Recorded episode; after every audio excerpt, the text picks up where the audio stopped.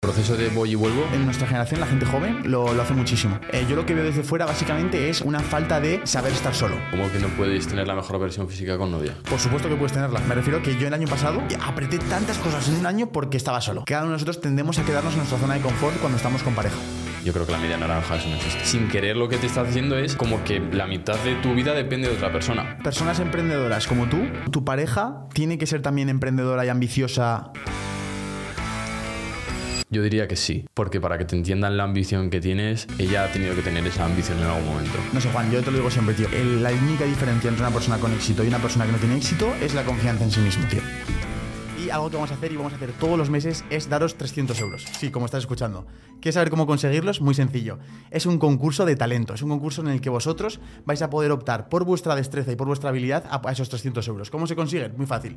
Tienes que hacer un short, coger un fragmento, el que más te guste y el que más viralidad crees que pueda conseguir. Y lo que tienes que hacer es, pues, con esa creatividad y con esa originalidad, subirlo a tu propio canal y poner el hashtag de Tengo un plan 1, en este caso, porque estamos en el primer mes. No os preocupéis porque en cada episodio recordaremos el mes en el que estamos, pero si pones el hashtag tengo un plan 1 y supera las 10.000 visitas, nos quedaremos con el short más viral que tenga al final ese mes y le daremos 300 euros. ¿Quieres ganar 300 pavos? ¿Quieres eh, trabajar tu creatividad? Este es tu momento y es, es la hora de poder demostrar ese talento. Así que aprovecha la oportunidad y estaremos mirando el hashtag. Que si hubiéramos empezado en, en enero, se cuadran los meses. Uno, do- plan, el 2 es febrero, el 3 es marzo. Bueno, tío, que lo haremos lo mejor posible. Estamos dentro ya. Estamos ya dentro. Estamos aquí cuadrando, Juan y yo, las fechas de, de los próximos episodios. Eh, la verdad es que estamos muy, a- muy agradecidos del apoyo que está teniendo este podcast. ¿Tú te lo esperabas o no, tío? No, tío, yo no me esperaba que, que fuera para tanto. Pero si en el Y- primer episodio dijimos, dijimos ya que iba a ser el número uno. ¿Cómo te Ya, lo puedes ya, esperar? ya, hombre, pero yo encima nunca había salido en cámara. ¿sabes? es verdad. ¿Qué tal te has sentido ante eso, tío? Un poco raro, ¿eh? Cuando me pasabas algún reels para que, para que lo subiera, había alguno que ni me la acababa, te lo juro, me daba como... O sea, ¿qué, qué sentías? O sea, ¿sentías como vergüenza o, o impostor? ¿O qué, era, qué, qué sentimiento no, era? Impostor no, porque tampoco, Vale, vale. tampoco decimos nada exagerado. No sé, es como que no estás acostumbrado. El primer día me sentí bastante raro, porque encima, claro, eh, me nominas tú, que con la comunidad que tienes tú, que son súper fieles, me empiezan a seguir a mí. Claro. Y los chavales ya preguntándome cosas por, por DM y demás. ¿De consejos? Sí, sí, sí. sí. Hostia, qué cracks. De si me compro un curso de Amazon, ¿cuál me compraría? Además, eh, una cosa que dijimos era, de momento eso lo vamos a estar en YouTube. Y es que en el momento que vi que teníamos ya los clips de shorts que vamos a hacer como estrategia para viralizarnos, dije, tío, total, teniendo ese short lo subimos a todos lados y ya está. y uno que ha pillado 11.000 visitas ya. Sí, sí, Nah, es que va a ser una locura. Y aparte es carne de cañón porque la conversación es muy interesante y yo creo que va a funcionar. Entonces, tío, em, hoy vamos a hablar de muchos temas en el podcast de hoy. Es la tertulia que hacemos. Em, Yo no me he preparado ningún tema. em, ¿Te parece si te hago una de estas preguntas que tengo aquí preparadas, Juan? ¿Estás preparado? Es que, claro, ¿qué pasa? Que yo ayer subí una historia y pregunté, oye, ¿qué, qué os gustaría que tratáramos en la tertulia? Y me hicieron muchas preguntas repetidas. Y hay preguntas que son profundas y yo creo que, que a la gente le va, le va, le va a interesar a- a apre- aprender acerca de todo esto. Sí, sí, dale, dale. Mira, tío, Sí. eh, justo ayer eh, me mandó un mensaje un, un seguidor, míticos mensajes de solicitudes de mensajes de Instagram, Sí. Que yo la mayoría los veo por encima, eh, veo todos, pero no contesto a todos. Y este mensaje en concreto, de hecho lo voy a buscar eh, para que veáis exactamente desde el dolor en el que hablaba el chico, ¿vale? En este caso.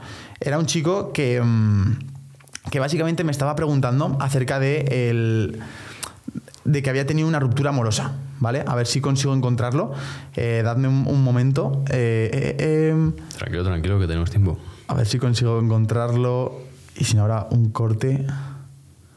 Vale, sí, mira. Eh, me pone un chico. eh, eh, vale, no, no dice nombres. Sinceramente, Sergio, no sé si leerás este mensaje, pero estoy muy mal porque ayer por la noche me dejó mi novia. Llevábamos un año y medio de relación y ella se sentía mal porque últimamente teníamos bastantes problemas. Nos enfadábamos mucho y no sé, qué, y no sé si me puedes decir algo porque realmente estoy fatal. ¿Vale? Claro, yo, a ver, yo entiendo que la gente pues esté en desesperación e intente buscar salida y una respuesta. O sea, y al final, ¿Te digo tío. Claro, es que yo tampoco soy un experto en amor. Entonces le di la respuesta en base a lo que yo sentía. En- era esto, mens- conversación con él a las once y media A de ver, la a ver, noche. ¿qué ¿eh? parrafada le metiste? Yo le metí esta parrafada, pero tampoco creo que se vea mucho la foto de perfil ni nada, pero le puse, hola, mm, la vida muchas veces te da lo que necesitas y no lo que quieres. Tómate cada cosa que te pasa, entre paréntesis, mala o buena, como un maestro y una oportunidad para salir más fuerte. No intentes evitar el dolor, siéntelo y deja que fluya. Sobre todo, aquí es importante que te mantengas el amor a ti mismo y te quieras más que a nadie. Tú nunca te vas a fallar, así que ponte de prioridad. Y por supuesto, deja que pasen los días. El dolor cada vez será menor. Y una carita sonriente. Y me, da- y me he dicho las gracias. No sé, a ver, yo no tengo la respuesta definitiva al amor, no soy experto en relaciones. eh, y de hecho, lo bueno de esto es que sí que puedo hablar de una ruptura porque este año pasado sufrí una. O sufrí una, o pasé una, lo que sea. ¿Cuántas rupturas has, has vivido? Una. O sea, es una ruptura, pero fue buen maestro. O sea, la, la viví profundamente eh, y es algo que, pues quiero aprovechar esta pregunta para, para comentarlo y a poder ayudar a un montón de gente que esté pasando una ruptura o que esté superando una, porque yo cuando la superé, en esos primeros... Normalmente una ruptura eh, tarda, depende de la relación, obviamente, y de lo que dejes pasar página, desde 3, 4 meses hasta puede durarte un año el ¿En proceso serio? de duelo. Sí, sí, porque... Pero no porque estés fatal, sino porque te va viniendo cíclicamente esa persona en la cabeza y no la terminas de olvidar, no olvidar, sino dejar a un lado y decir, vale, mi vida continúa sin esa persona. Entonces, en mi caso yo creo que duró como unos cinco meses, aprox, el proceso entero de duelo de, de dejarla ir. Vale, pero eh, ¿influye el tiempo que te pegas? Dependiendo. Es que depende de muchas cosas. Por ejemplo, Claro. de quién toma la decisión, si te la esperabas la decisión. Claro. Tío, porque si te pilla de sorpresa, eso, eso te mata por dentro. Ya, a ver, si me preguntan, oye Sergio, ¿cómo supero una ruptura amorosa? Mi respuesta es clara, es, primero de todo, como le decía a este chico, eh, quiérete a ti mismo, o sea, ponte de prioridad, aunque cueste y te sientas una mierda. En segundo lugar, piensa que si te lo ha puesto delante la vida es porque lo necesitabas, no porque lo querías y porque era un maestro para ti en ese momento. Y a partir de ahí, mantente a tus hábitos y a tu rutina diaria como si fueran tus pilares fundamentales. Es decir, eh, mantén el entrenamiento, mantén la buena alimentación, mantén hacer planes fuera con amigos, eh, quiere a tu familia, a tus, a tus hermanos. Esa, esa gente que nunca te va a fallar, mantente fiel a ello. Y obviamente deja que pase el tiempo. Si no pasan, no pasan los días, es imposible que superes esa situación de duelo. Entonces, eh, es lógico que el primer día de la ruptura o el segundo día o la primera semana o el primer mes estés fatal. Es lógico totalmente. Entonces no tienes que intentar rechazarlo. Acéptalo, es algo que va a pasar y cuanto más lo asumas que va a pasar así, mejor te vas a sentir eh, después porque vas a, vas a abrazar ese dolor en vez de intentar apartarlo, porque si lo intentas apartar, ¿qué va a pasar? Que va a volver constantemente. Entonces, eh, eso es lo que, lo que diría con la relación. A mí, hablando de mi experiencia, lo que me pasó a mí, básicamente es que fue una decisión mutua, no fue una- una- algo doloroso, no fue, algo, no fue una infidelidad, no fue nada, simplemente que nuestros caminos se separaron y do- yo desde el amor absoluto y ella también, pues decidimos que lo mejor era estar separados, perfecto. Obviamente aún así hubo un proceso de, de- de separación que, que fue costando poco a poco. Y- Vale, ¿Y el proceso de voy y vuelvo? Que lo Eh, viven muchísimas Sí, parejas. y de hecho en nuestra, en nuestra generación la gente joven lo, lo hace muchísimo. Eh, yo lo que veo desde fuera básicamente es una falta de saber estar solo. La gente no sabe estar solo. Cuando, entra- cuando tú estás en soledad, de hecho también podemos hablar de otros temas, pero eh, cuando tú estás en silencio en tu, en tu cuarto, te vas a dar un paseo sin estímulos, ¿qué es lo que ocurre? Que te vienen los demonios, te vienen tus, tus inseguridades, tus miedos. Y yo creo que en parte el, el romper con una pareja y luego querer volver rápidamente es parte de, no, de tener miedo a estar solo. Yo de hecho como lo viví fue... Em, decidimos separarnos, pero como fue una conversación que no fue desde el dolor, sino que fue desde el, hostia, que esto va a ocurrir de verdad, era como que no nos lo creíamos mucho. Y durante los siguientes días era como que sigamos hablando en plan de, "Uf, a lo mejor deberíamos volver a intentarlo y tal. Y hasta que no volvimos a quedar y nos volvimos a ver y, ya lo veía claro, o sea, lo sentíamos claro dentro de nosotros, y no fue como, vale, es que lo estamos sintiendo. No, es una cosa que, que tú veas lógica, no ves una, una lista de argumentos de, lo tengo que dejar por esto, por esto, por esto, por esto. Es que tú sientes, la energía ya no es la misma, sientes que hay un hilo que nos conectaba que ya no está ese hilo. Entonces, yo lo decidí por, por cómo me sentía y ella también lo decidió por cómo se sentía. O sea, nos, nos sentíamos literalmente así. Nos sentíamos en un punto en el que lo mejor era ir cada uno por su camino. Entonces, no lo veo tanto como algo lógico, sino que lo, lo veo como que sientes. Bueno, es que el amor no es lógico tampoco. Es que cuesta mucho de saber, tío. Es, es un tema. Es decir, tú no te enamoras y lo ves lógico, no lo ves lógico. No. Y lo que hablamos, que a mí en parte también para mí es más fácil porque yo qué pasó después, me fui de viaje, iba con la Ya. mente de ese- de ese- Pero claro, eh, ¿tú al chaval este le recomendarías que si corta, corta de raíz no le vuelves a hablar a tu pareja? Eh, sí, yo recomendaría un corte de raíz.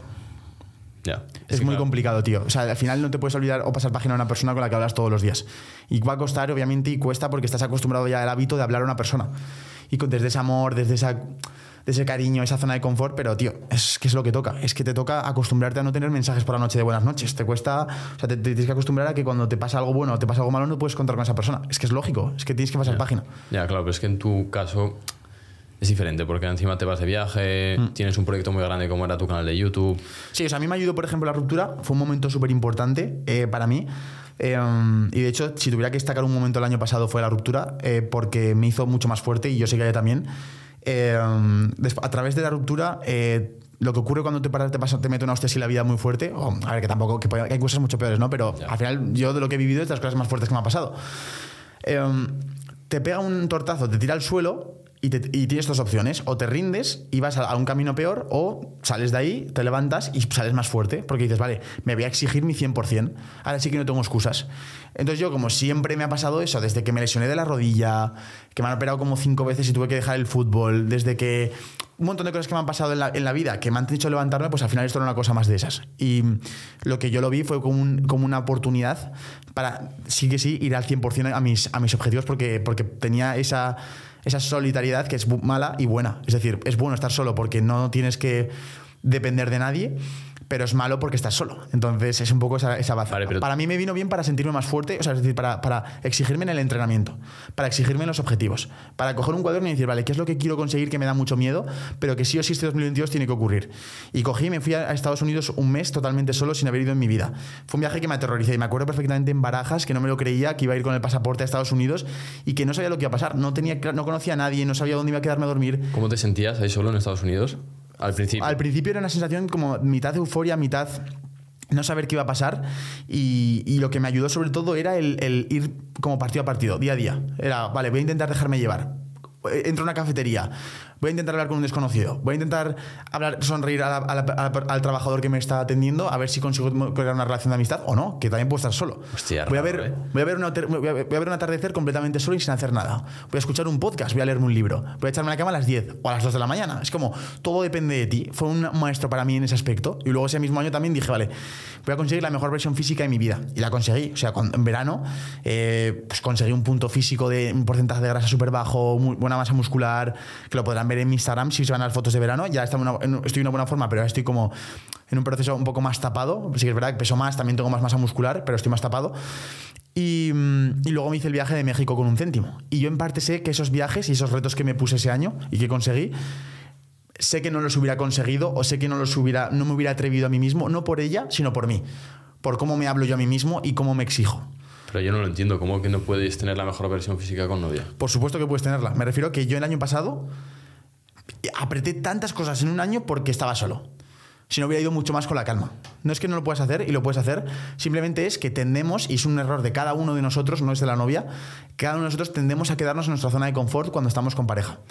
Es así, o sea, pr- pregunta a todo el mundo que tenga novia ahora mismo. eh, ¿Cómo os sentís cuando estáis con ella? Estáis en la zona de confort. Y ya está, y te sientes cómodo, te sientes como que no tienes necesidad de por qué exigirte más. Cuando estás solo y, y- y te vas por la noche y estás rayado en tu cabeza con tus proyectos y no tienes a nadie con el que contar, pues te te obliga a salir de la zona de confort. Es que no tienes otra, no tienes otra alternativa. Es como más sencillo salir de la zona de confort que cuando estás con pareja. Coño, si estás bien y estás muy a gusto y súper feliz, como estaba yo en pareja, ¿por qué me voy a poner a hacer una dieta súper estricta? ¿O por qué me voy a poner a ir con un, me- un mes a- con un céntimo? O sea, es decir, es como que tienes que estar un pelín más loco para hacerlo. Sí, más o menos esto lo compro, pero no sé, yo por ejemplo ahora estoy en el gimnasio como no había estado nunca y tengo pareja y no. Lo hago por salud, lo hago Claro. porque me veo bien. Y yo, he crecido, o sea, yo con pareja he crecido muchísimo. O sea, depende mucho de la persona. Claro, claro, no, no, y, y que yo me hablo en niveles generales. O sea, a mí, a mí, a mí en concreto, y sé que a mucha gente igual, eh, me ha forzado a exigirme más. Pero que es culpa mía, o sea, es culpa mía de mi gestión. Es decir, yo sé que o sea, yo yo no voy a estar todavía solo, yo quiero tener una familia. Es decir, to- un día me va a tocar tener una pareja y me voy a tener que seguir siendo ambicioso con pareja. Pues eso va a ser un buen maestro para mí. Pero simplemente digo que lo- esa gente que está superando una ruptura como ya lo superé en su día, que lo aproveche. Que lo aproveche porque tiene su lado bueno y su lado malo. Su lado bueno es ese. Su lado bueno es que lo puedo usar como una, como una, una oportunidad de ahora sí que sí voy a forzarme y voy a exigirme mi 100%. Que parece un poco ridículo, pero es, es una oportunidad. Es como que vas con un turbo, ¿sabes? Vas con una motivación más fuerte que, que ti mismo. Que es la situación, el contexto que estás viviendo, la adversidad. Te hace esforzarte tu 100%, ¿sabes? Vale, y ahora imagínate que ya superas la, la ruptura, la superas. Pasan dos o tres años y la vuelves a ver. Los dos habéis superado la ruptura y vuelves a sentir lo que sentías antes. Si vuelves con ella, significa que han superado la ruptura. Vale. em, yo cuando acabé el, el reto del céntimo de México, llevamos como cinco meses desde la ruptura sin tener nada de contacto. O sea, pensad, más de tres años o casi tres años en contacto diario, la persona que más veía probablemente de mi vida, a no tener nada de contacto. Que aunque parezca pocos cinco meses, como va la vida de rápido y como pasan tantas cosas que pasan en un año, yo me había ido un con un mes con un mes con un, con un céntimo a México, me había ido a Estados Unidos, me había ido a la playa de vacaciones, de viaje, había entrenado, había estado con mi familia, o sea, había, me había dado tiempo a todo pues eh, me, sentí de dentro que tenía que volver a escribirle, porque a mí no me gustaba que se quedara la sensación en el ambiente de que no pudiera ella contar conmigo. Entonces le escribí y, volvimos a quedar. Y fue una quedada ex- excelente, o sea, fuimos a comer, no pasó absolutamente nada, en plan, fue todo como desde el amor, ¿no? Desde el cariño que nos tenemos. Y me quedé impactadísimo. Entonces, eso fue justo lo que yo había visualizado en su día, de, joder, me encantaría que una persona que ha sido tan importante para mí en mi vida, pues sin- nos sintiéramos ambos como tal, ¿sabes? Porque yo, a mí me da igual em, ella si está enfadada o contenta o feliz o tal conmigo. O sea, es decir, si me tiene raro lo que sea, yo siempre, mi proyección hacia, hacia ella va a ser de querer ayudarla, de tenerle cariño, de agradecerle todo lo que ha hecho por mí. ¿Por qué? Porque al final es una pieza importante en tu vida. O sea, y es así, es como a que tú nunca vas a dejar de querer a tu hermano por mucho que te hayas cabreado mucho con él. Pues ha sido una parte importante, tío. No puedes dejarla de lado. Entonces, sé que si en algún momento necesita contar conmigo, yo quiero estar ahí. Sí, pero por ejemplo, si te hace daño, si, si es infiel contigo. Pues yo, pues ahí está el desarrollo personal de cada uno, porque yo lo que pienso es que por mucho que haya una.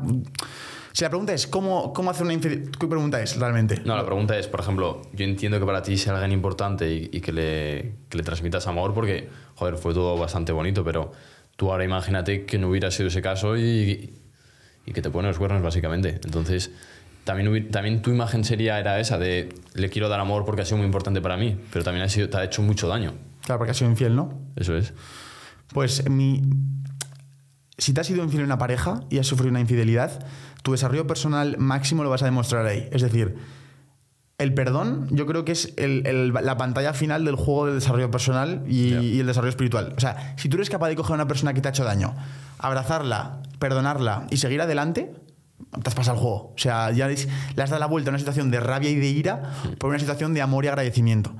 Es fácil, obviamente estoy No, hablando, es estoy hablando con la teoría. Eso es lo que deberíamos hacer todos. Luego al final pues te surge esa sensación de me has traicionado, mi ego, me ha afectado. Pero lo que yo pienso que deberíamos hacer todos y deberíamos aspirar es a coger y abrazar y a perdonar. O sea, sinceramente, te, has hecho, te ha hecho mucho daño. Incluso llegando al extremo. O sea, justo en este evento vi a, mm, nos dio una charla Irene Villa.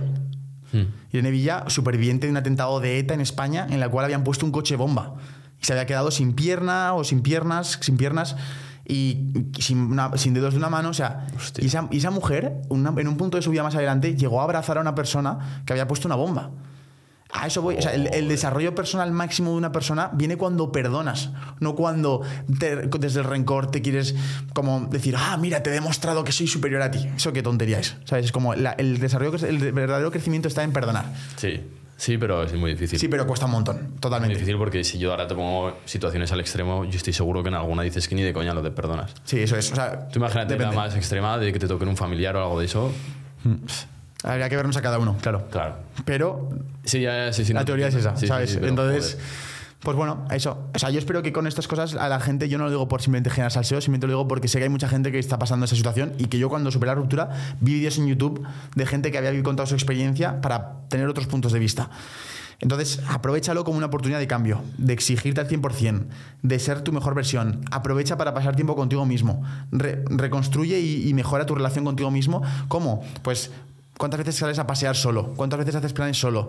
Piensas en objetivos solo, en hacer como si fueras exactamente una persona normal y hablar contigo mismo incluso en tus pensamientos y nutrirte. O sea, toda esa relación que vas a tener contigo y la construyas, esa relación contigo, va a quedar en el largo plazo porque es la persona con la que más tiempo vas a estar en tu vida. Entonces, bueno, hilando con esto, Juan, vamos a llevarlo al contrario. Tú tienes una relación amorosa que, que mucha gente admira y yo admiro. Y tú, vas, obviamente, sé que, no te vas a, sé que vas a decir que no te consideras un experto y tal, pero al final las pruebas están ahí y llevas más de 8 años con tu pareja teniendo 21 años. Sí. Entonces, ¿cómo cojones eres capaz de estar más de 8 años con una persona, en tu caso con tu novia, eh, con, siendo tan jóvenes, o sea, empezando con 13 años? ¿Qué, qué, qué claves has encontrado para tener una relación de amor de éxito? Es que lo que te digo siempre, tío, yo no, no veo que tenga ninguna clave ni nada. Lo veo más como ir fluyendo. Que si sigues lo que has hecho tú, en el momento que ya no sientes nada es cuando tienes que tomar la decisión y no forzar a seguir. Pero eh, también creo que cuando te pilla de tan joven, como que te vas desarrollando, hay una parte que es peligrosa, que cada uno puede empezar a hacer vidas diferentes, pues cuando te cambias de universidad o cuando, en este caso, ella tiene una vida muy, muy diferente a lo normal. Eso puede ser lo peligroso, pero si sabes desarrollar y sabes llevar esas situaciones, lo que puede hacer, lo que puede hacer es que tú seas aún más fuerte, ¿sabes? Muy fuerte a nivel de, de desarrollo personal, que también pienso que la pareja, para que vaya a más, se tiene que desarrollar cada persona por independiente de desarrollo personal pero no me atrevo a hacerte las cinco claves para ser... O sea, tú ves un pilar fundamental que ambas personas crean en el desarrollo personal y se intenten, intenten crecer como persona. ¿no? Claro, 100%. ¿Lo ves necesario? 100%. Yo me noté cuando me empecé a, pues, a leer libros de emprendimiento, que el emprendimiento muchas veces va muy ligado al, al desarrollo personal, a la autoestima y, y demás, que ahí es cuando la típica frase de cuando te sepas querer a ti mismo, sabrás querer a los demás. Y es verdad, es que es verdad, hasta que no la, hasta que no la vives, eh, no, no, te la crees. Pero para durar tanto tiempo, ya te digo, eh, también otra de las cosas es solucionar los problemas. Hay mucha gente que hay algo de la otra persona que le molesta y no lo dice. Si en el momento lo dices, eh, todo que tenga un, un, sentido, no vayas a montarle un follón a la pareja pa, por cualquier tontería, pero si tiene un sentido, hablarlo. O bueno, hasta si no tiene sentido, decirle, oye, nos hemos dado cuenta que era una tontada por el WhatsApp o por que encima el WhatsApp es sí. lo mejor para, para crear movidas de, de pareja. Entonces eso, tampoco que no, no, creo que haya una fórmula secreta, sino ir sintiendo también el no a la mínima pensar que esto se va a acabar, sino ver qué soluciones hay, el, el, ver si esa pareja congenia con tu estilo de vida, pues si le gusta el deporte, por ejemplo, a mí me gusta mucho el deporte. Si le gusta la adrenalina, ya conoces a Nerea, que es, también está loca con la adrenalina. Sí. Eh, entonces, yo Pero, creo que... Y ahora mi pregunta es, ¿la conoces ya siendo no. idea, ideal para tu forma de ser o eso se construye juntos? Yo creo que eso se construye. Yo creo que la media naranja eso no existe. Vale. Obviamente tú tienes un prototipo de chica que te gusta más, no sé, será porque de pequeño te ha marcado más algo o porque a tu madre la has visto de esa manera vestida y a ti te llama más la atención, lo que sea. Todo viene por un algo, pero no, no estoy... No es que entras a la discoteca o entras a la biblioteca y ahí ves la cabeza con una media naranja y esa es mi chica. Yo creo que eso no existe. Vale. No sé, yo creo que tú opinas lo mismo, ¿no? Sí, sí, sí. O sea, a ver, yo, yo, te pregunto desde una persona, un espectador más que quiere saber cuándo sé que estoy ante, ante el, entre comillas, el amor de tu vida. ¿Crees que el amor de tu vida es posible? ¿O es como ese tanto se nombra de que, vale, es un, un, alma gemela y has dicho que no? Entonces yo creo que es como no, más. Yo creo que no es un alma gemela. Es como un proyecto, ¿no? El hablar de que es tu media naranja, sin querer lo que te está haciendo es como que la mitad de tu vida depende de otra persona. Y eso, y eso, soy. Vamos, eso soy lo contrario. O sea, sois dos naranjas. Con, eso es. Tío, la mano. Vale, vale. En la vida puedes pensar que sin tú tener a una persona no vas a ser independiente o no vas a ser el mejor. Yo estoy seguro que sin tener pareja, obviamente estaría jodido porque la estabilidad que me da pues, es muy grande. Pero yo estoy seguro que soy capaz de conseguir todo lo que yo quiera sin tener o no tener pareja. Y el, lo de la media naranja, quieras o no, te está como diciendo, ahí tienes la mitad de tu vida. Sí, total. Entonces, ni de coña es, es así. Y ya te digo... Eh, Personas emprendedoras como tú, eh, tu, tu, tu, pareja tiene que ser también emprendedora y ambiciosa y con esa, esa iniciativa de echar, de echar para adelante, de salir a la zona de confort, de crecimiento personal y tal, o no necesariamente. Yo diría que sí. Porque para que te entiendan la ambición que tienes, ella ha tenido que tener esa ambición en algún momento. ¿Sabes? Para que te entiendan a ti que te estés todas las semanas recorriendo España porque tienes un objetivo muy claro, tiene que entenderlo ella. Ella ha tenido que tener en algún momento un objetivo tan ambicioso. ¿Sabes? En mi sí. caso, ya conoces a, a, mi pareja, los objetivos que tiene ella van a otro nivel. Sí, también. En plan, es que van a otro nivel. Entonces, ella entiende cuando tú te pegas tanto tiempo pues que tienes que viajar o lo que sea. Obviamente, el tema de los viajes y demás es algo que es muy difícil para una pareja, pero el comprender que la otra persona quiere obtener esos objetivos es parte de que todo se mantenga en, una estabilidad, ¿sabes? ¿Tú crees que hay una media naranja? No, no, o sea, yo estoy bastante de acuerdo contigo. O sea, me parece que, estás en lo cierto. Me parece que una persona tiene que tener como, como su círculo. Es que lo veo también como dos circunferencias, ¿sabes? Como yo veo, tengo como mi parte más espiritual, de proyectos, de, hacer el tonto y de pasármelo bien personal y pienso que una persona tiene que tener exactamente lo mismo. No puede ser que tú tengas la mitad y la otra persona la otra mitad que lo complemente. Obviamente tiene que ser una persona con la que compartas muchas cosas para que entre los dos estéis muy a gusto y al final seáis felices y os lo paséis bien, que es la base de todo, y que luego, pues, de cara a tu misión aquí y tu propósito aquí, te vaya a ayudar y te vaya a impulsar. Ya está. Es. Entonces yo diría algo así, sí, También, la verdad. Otra cosa que queda un poco feo decirlo, pero sí que es verdad, hay que saber aguantarse entre las parejas. 100%. 100%. O sea, es Que que... queda, un poco feo decir, No, no. que aguantar. Eso es, yo creo que eso es culpa de las películas de dibujos animados, tío, y estas cosas que lo han vendido como que cuando encuentras ese amor, El príncipe azul. mítica película de Antena 3 que ven nuestra, nuestras madres, de, de que lo ves. Yo veo la película y digo, tío, es una relación perfecta, en plan, no discuten, no pasa nada. Sí, claro. En una relación se discute, eh, cualquier relación que veáis ahí fuera, ya bien sea el mayor experto de amor, como todos tienen resistencias y, y cosas que van saliendo en el día a día y problemas. Eh, pero que bueno, que yo en cierta parte lo veo como oportunidades de mejorarlo y para que ya no vuelva a pasar en la relación y que cada vez sea como más tirando esa perfección que nunca va a llegar, pero que vais poco a poco puliendo. Pues, pues a lo mejor siempre discutimos porque eh, nos malentendemos por WhatsApp, pues ya vamos a intentar solucionar ese problema, ¿sabes? Y, y- y sabemos que ciertas conversaciones mejor tenerlas en teléfono o en persona, por ejemplo. O, ostras, que Sergio, es que los- siempre los planes son iguales de este tipo de planes. Vale, pues vamos a intentar mejorarlo para que los planes sean de otro tipo de plan. Pues a lo mejor en vez de ir a un centro comercial, pues vamos a hacer algo, algo juntos, vamos a construir un puzzle, por ejemplo. Vamos a dibujar, vamos a irnos al campo, vamos a irnos a. Vamos a montar un proyecto juntos, por ejemplo. Ya, claro, pero también eso va un poco ligado a que cada vez que vas a ver a tu pareja tiene que ser un plan espectacular. No, no, no. Tampoco, te- tampoco, se mete, que tampoco, tampoco se meta la gente presión, ¿no, Juan? Claro, ¿no? Porque cada vez que te está diciendo, pues un día hacemos una... Joder, pues No, no, me refiero, si, sal- si sale mucho ese problema de que, joder, es que siempre hacemos lo mismo, pues bueno, pues es una Sí, oportunidad ya. para mejorarlo, ya está. Es que lo de- Pero sí verá, que, sí, sí verá que tampoco puede llevarlo, porque si con la presión de como si fuera una empresa, eso no, no- no funciona. yo sí que voy muy en contra de, de verse mucho, tío. Hay, hay parejas que se ven todos los días, ahora, van a decir, entonces nunca te vas a independizar. Sí, cuando te independizas cada uno tiene su trabajo, luego os juntáis en casa, cenáis, encima os apetece veros. La cosa es lo que has comentado tú antes, que cuando no sabes estar solo, quedas por quedar. Entonces, cuando quedas por quedar con la pareja, yo creo que es cuando pues, quedáis en vuestra habitación, no hacéis nada, te aburres. Y es algo que yo, en mi opinión, puede llegar a destruir la pareja. Sí. Porque el no verla pues, durante una semana y demás, joder, cuando, cuando la ves te alegras un montón. Sí.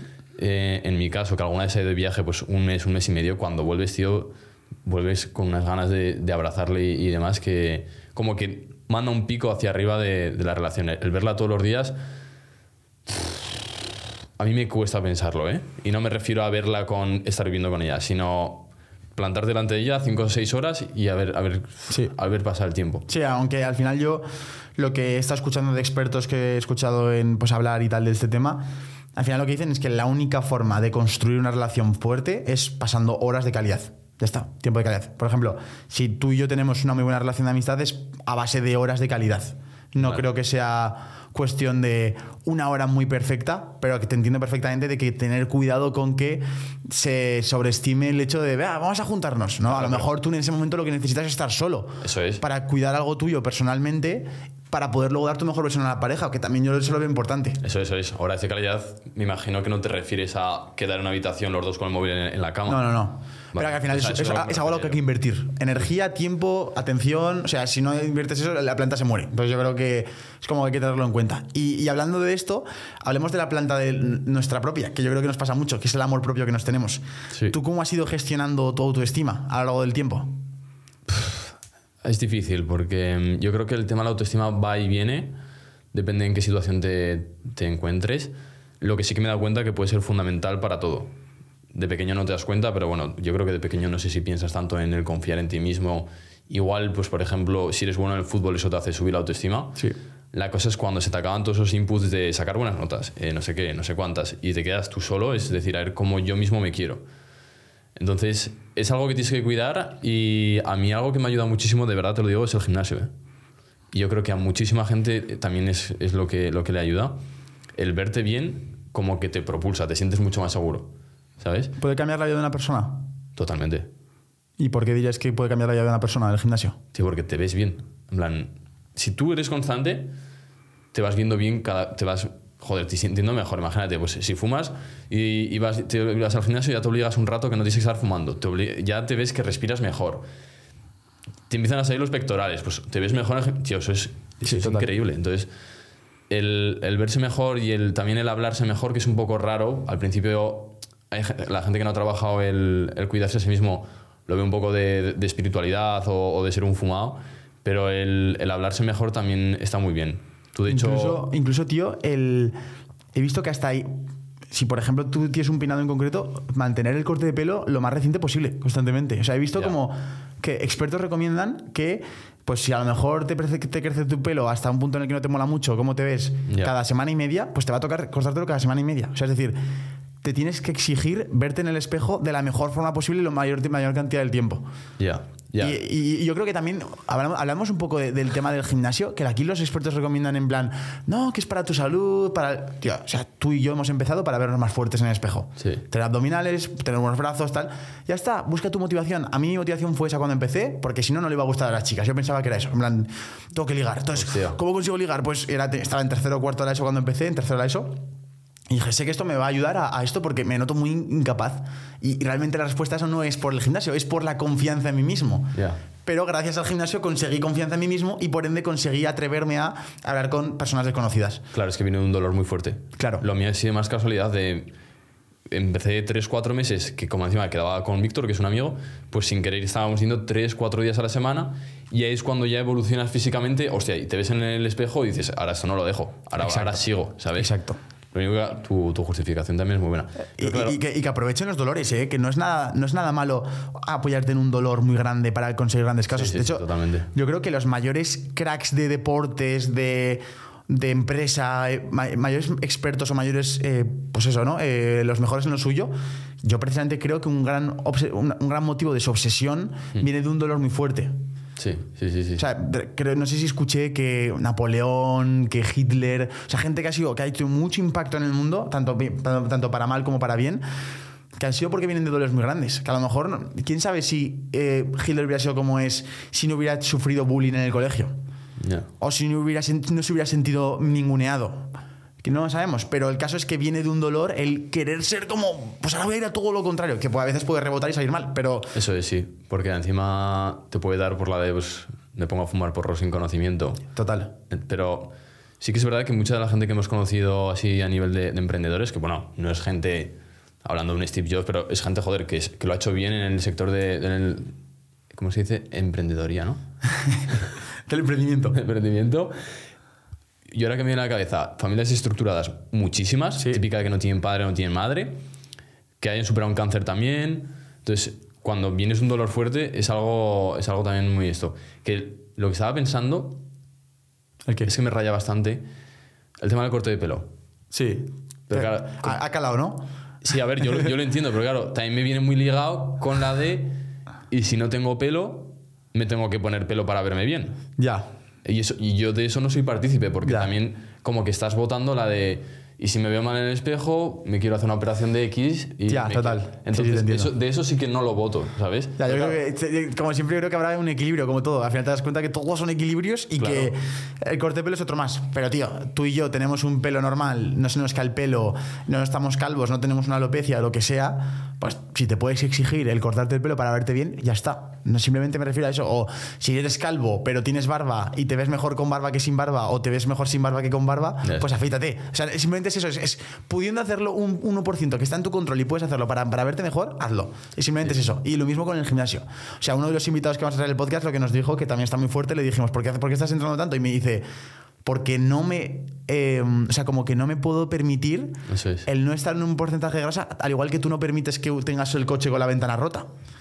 O con el faro que no funciona. ¿A que no lo vas con una rueda pinchada? Pues es, es que es verdad. Es que, ¿cómo puede ser que normalicemos el estar con 30 kilos más de nuestro peso que deberíamos tener? O sea, debería ser, obviamente sé que cuesta y obviamente es un reto para ti y viene de un montón de creencias y un montón de miedos, etcétera, pero, pero joder, o sea, debería ser el objetivo de todos. Que también con esto de querernos a nosotros mismos y tener ese amor propio, viene un poco eso de acéptate como eres, tal. Sí, acéptate como eres, está perfecto, blanquídete y háblate, háblate bien, es importante. Pero una cosa es hablarte bien y otra cosa es mentirte. Que es la diferencia de esta sociedad, que muchas veces nos mentimos y nos quedamos en la zona de confort por culpa de decirnos cosas que no son verdad para sentirnos mejor. Y eso no es amor propio. Eso es conformismo y eso es resignación y eso es sentirte que ya tienes lo que necesitas. Y no es así. Siempre puedes mejorar y siempre puedes progresar. De hecho, yo lo que debería, lo que, lo que diría es. Háblate bien, pero háblate desde un tono de que tú vas a poder conseguir lo que te propongas, no de que ya tienes lo que te has propuesto. Ya. Si no, nunca vas a progresar, nunca vas a poder lanzarte a hablar con un desconocido. Y quién sabe si esa es la, la amistad que, la una de las amistades que más mejores momentos vas a, so- vas a- a superar. Si tú piensas, ah, no, si ya tengo todos mis mejores amigos, a lo mejor estás en un círculo de mierda y no, no eres consciente, Totalmente, tío. ¿sabes? Y mm, con eso va, hay, hay una línea muy fina, estoy viendo ahora conforme vamos hablando de la conversación, que es hacer cosas para confiar más en ti, pero que no las hagas que el... A ver cómo me puedo entender. Que no hagas nada que el, el aparentamiento o lo que sea sea confiar más en ti. Me Ya. refiero. Que no sea ir al gimnasio y ponerte hasta arriba de sustancias que eso para estar más fuerte, porque Total. sabes que la opinión de los demás te va a hacer ser tú mejor. No, no, la cosa es que tú mismo no te hace falta la opinión de los demás, te ves mejor. Sí. Porque de eso va mal ligado con el pelo no tengo, me lo pongo. Eh, la, ropa, Parches. la, la ropa, ¿cómo quiero confiar más en mí? Que sepan que yo tengo una camiseta por Berry y que me he gastado 500 pavos. Parches, eso, es un parches, par- parches. eso no es confiar en sí mismo. Aunque te da más confianza, pero es un parche de, de autoconfianza. Tiritas, tío. Eso es, tu cuerpo se está desangrando y tú te estás poniendo una tirita, una tirita, una tirita. Eso me es. siento que soy escaso, que la gente no me está tomando en serio y me compro un Rolex. eh, me Eso siento que, que no tengo, que me está mirando la, la calva, no sé qué. No, no, no, no. Aquí lo, lo que digo yo es entrenar, está claro, que te va a hacer segregar ciertas sustancias en- y ciertas hormonas en tu cabeza. Que está, yo esto lo sé porque yo, os juro, chicos, que yo, tan- al igual que aprendo mucho de emprendimiento con podcasts como este, por ejemplo, o, o de crecimiento personal, uno de los focos que más aprendo es de salud, porque me parece que va ligado. ¿Y qué dicen los expertos? Los expertos dicen que cuando entrenas aumenta el número de vasos sanguíneos en el cerebro, es decir, tu cerebro funciona mejor. Y si tu cerebro funciona mejor, piensas con más claridad. Y si piensas con más claridad, te encuentras mejor. Y si te encuentras mejor, vas a hablar mejor con un desconocido, con una persona amiga, vas a empezar mejor un proyecto, vas a ganar más dinero. Sí, tienes más resultados, vas a poder comprarte esa camiseta de Burberry, pero te la comprarás desde el amor de que has sido capaz de conseguirla. Es. No desde el parche de "Oh, me siento inferior, me siento pequeño, entonces me compro un coche grande. Que eso sí no sé si te has fijado. La gente que tiene más. Suele ser una tendencia. Si tienes como miedos, entonces o te has sentido pequeño en algún momento de tu vida, nunca se suelen coger coches pequeños. Claro. Es como que su sueño es un, un Range Rover gigante o un Mercedes todoterreno. A ver, a ver, ¿literalmente te lo estás comprando porque te gusta ese modelo? ¿O es porque es gigante y tú te sientes pequeño y con eso te sientes más grande? Sí, sí, Pero sí, bueno, al final esto es conocerse a sí mismo y ser consciente de cosas que no hace, no hace gracia darte cuenta. No, es que el, el tema del coche. Yo, ¿En qué libro lo, lo leí? En el, de, en el de Vende a la mente, no a la gente, ¿no? Que ahí como te explica que compras todo desde, desde la emoción. Exactamente. Entonces, él, él ponía la, la comparación de que el móvil ahora mismo es como la espada, de cuando llegas a una mesa, bueno, tú lo has visto, Sí. a, a- a sitios de emprendedores, de círculos que, bueno, mejor no comentar. Pum, el iPhone 19 sin funda encima de la mesa. Y las llaves del cochecito, es. que por cierto es un Porsche. Aquí, es. por si no te has dado cuenta. Es- y el coche es como el caballo de antes. Total. A ver quién tiene mejor caballo. Sí, tío, es, es una pena, pero bueno, lo bueno es que tenemos claro cuál es el norte y todos debemos luchar, y cuando digo todos también me incluyo, en querer tener el mejor amor propio posible. Sí, Eh, sí, sí. Una herramienta que a mí me ha servido mucho eh, y la he aprendido de mentores es la ley de la, de la sustitución. ¿Qué quiere decir la ley de sustitución? Quiere decir que solo podemos tener un pensamiento a la vez. ¿Qué quiere decir esto? Que básicamente para, para que nos hagamos la idea, eh, en nuestra mente, en nuestro pensamiento, tenemos dos mentes, la mente consciente y la mente subconsciente. Ah, vale. ¿Vale? La mente subconsciente es donde realmente actúas la mayor parte del día que no eres consciente de qué está ocurriendo. Yo no soy consciente de que estoy respirando, de que hablo a este tono, de que estoy gesticulando mientras hablo, de que mientras todo esto está pasando estoy haciendo la digestión. Es el subconsciente. Y luego ideales que tienes, creencias, etc. Obviamente tú no puedes actuar directamente y atacar al subconsciente. Para ello necesitas a- actuar desde el consciente. Y esto es la metáfora que para que os quede claro esto, que es un poco lío, si no es mente subconsciente el jardín, mente consciente el jardinero. ¿Quieres que el jardín crezca sano? Actúa desde el consciente, que es el jardinero, para plantar bien el jardín. Hostia, qué bueno. ¿Y cómo lo plantas bien el jardín? Con buenas palabras, con buenos pensamientos. ¿Vale? Está demostrado que los pensamientos son los que generan las emociones, acciones y con esos resultados que eso afecta a tus, a tus pensamientos. O sea, es el ciclo, ¿no? Entonces, en definitiva, ley de sustitución. Solo puedes tener un pensamiento a la vez. Fíjate, tú ahora piensas en amor. eh, estás en amor. Piensas en furia. Estás en furia. Piensas en, en agradecimiento. Estás agradecido. Tú no, no puedes estar agradecido y triste a la vez. Es muy complicado. O estás en una o estás en otra. O tú no puedes pensar ahora mismo en voy a conseguirlo a la vez que piensas voy a fracasar. Tú estás constantemente eligiendo el pensamiento que vas teniendo. Vale, Entonces, ¿tú qué recomiendas? entonces, lo que yo recomiendo es que te apoyes en esta ley para meterte buenas palabras en tu cabeza. Como palabras como, por ejemplo, soy capaz de hacerlo. Palabras como, por ejemplo, soy suficiente. Soy un ejemplo. Soy la mejor versión que puedo ser. Estoy esforzándome al máximo. Eh, me encanta como soy. Es decir, aprovecha esa función de jardinero que tienes en tu cabeza con tu mente consciente para plantar un buen jardín que es el subconsciente. Sí, está muy bien. Lánzate frases y, y mira y empieza a hablarte de la forma correcta para tener un buen jardín, para tener una buena mente subconsciente y para que tu imagen, tu autoconcepto, tu forma de verte a ti mismo sea la mejor posible. Está muy bien, tío. Sí, sí. Sí, y- entonces esa herramienta a mí, por ejemplo, es algo que estoy utilizando últimamente muchísimo. Pero que al final, eh, cuando estas cosas las, las hacemos sin darnos cuenta, lo único que no somos conscientes de que las estamos haciendo. Cuando, cuando hablamos que el gimnasio nos va a cambiar la vida, es porque estamos entrenando, nos vemos mejor y las cosas que nos decimos son mejores. Eso que podríamos hacer ya desde el principio, que no lo hacemos, al final entrenamos, nos vemos un buen resultado, nos hablamos bien a nosotros mismos y nos sentimos mejor, nuestra, nuestra autoestima sube. Entonces lo que yo recomiendo es, tío, puedes empezar a subir la autoestima desde ya, desde tu control. Hablándote mejor, Sí, pero no quiere decir que lo que te he dicho antes, una breve línea entre el, entre el conformismo y la exigencia. Ese equilibrio. El hablarte a ti mismo no es mentirte. De hecho, tú te vas a dar cuenta cuando te estás mintiendo y al final es una gilipollez mentirte a ti mismo porque es- tú, eres, tú eres el que vas a, a- a recoger los frutos después de lo que cosechas, ¿sabes? Entonces, pues, Claro, un pero- poco eso. Eh, y tú ves que toda la vida hay que estar pensando en más, más, más, más, más. Sí. Sí, sí, sí. O sea, yo sí, sí, sí, sí que pienso que siempre debemos aspirar a más. Y al final te pregunto, Juan, eh, ¿alguna vez has soñado con estar en el punto en el que estás ahora de cómo ganas dinero en cuanto a tu libertad de tiempo y de espacio y que puedes moverte en cualquier lado? Sí, sí. Pero aquí, sin embargo, estás pensando en más. ¿Y por qué piensas en más? Ya. Y piensas en más, y yo, vamos, no sé si estás de acuerdo conmigo, pero yo pienso que más porque al final, ¿qué te vas a quedar estático, tío? O sea, Ya te aburres, como un jubilado. Es que yo puedo, o sea, yo puedo estar sin exigirme un nuevo reto, pero necesitamos retos, tío. Y al principio intentaba rechazar esta idea y decir, no, ya llega a mi objetivo, entonces ya voy a disfrutar de este momento, pero es que no vas a poder disfrutar de este momento si no estás superando un obstáculo.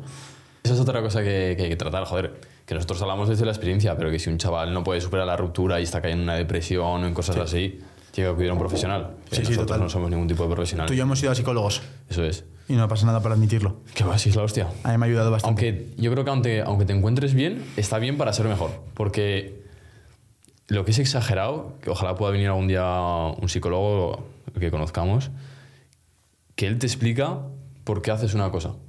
El- pero además es como si te conociera de hace mucho tiempo en un segundo. Mira, tío, te, te comento la, la última que me, me quedé impactado. Estás hablando de tu experiencia con tu psicólogo, ¿no? Sí, sí, Vale, dale. sí, sí.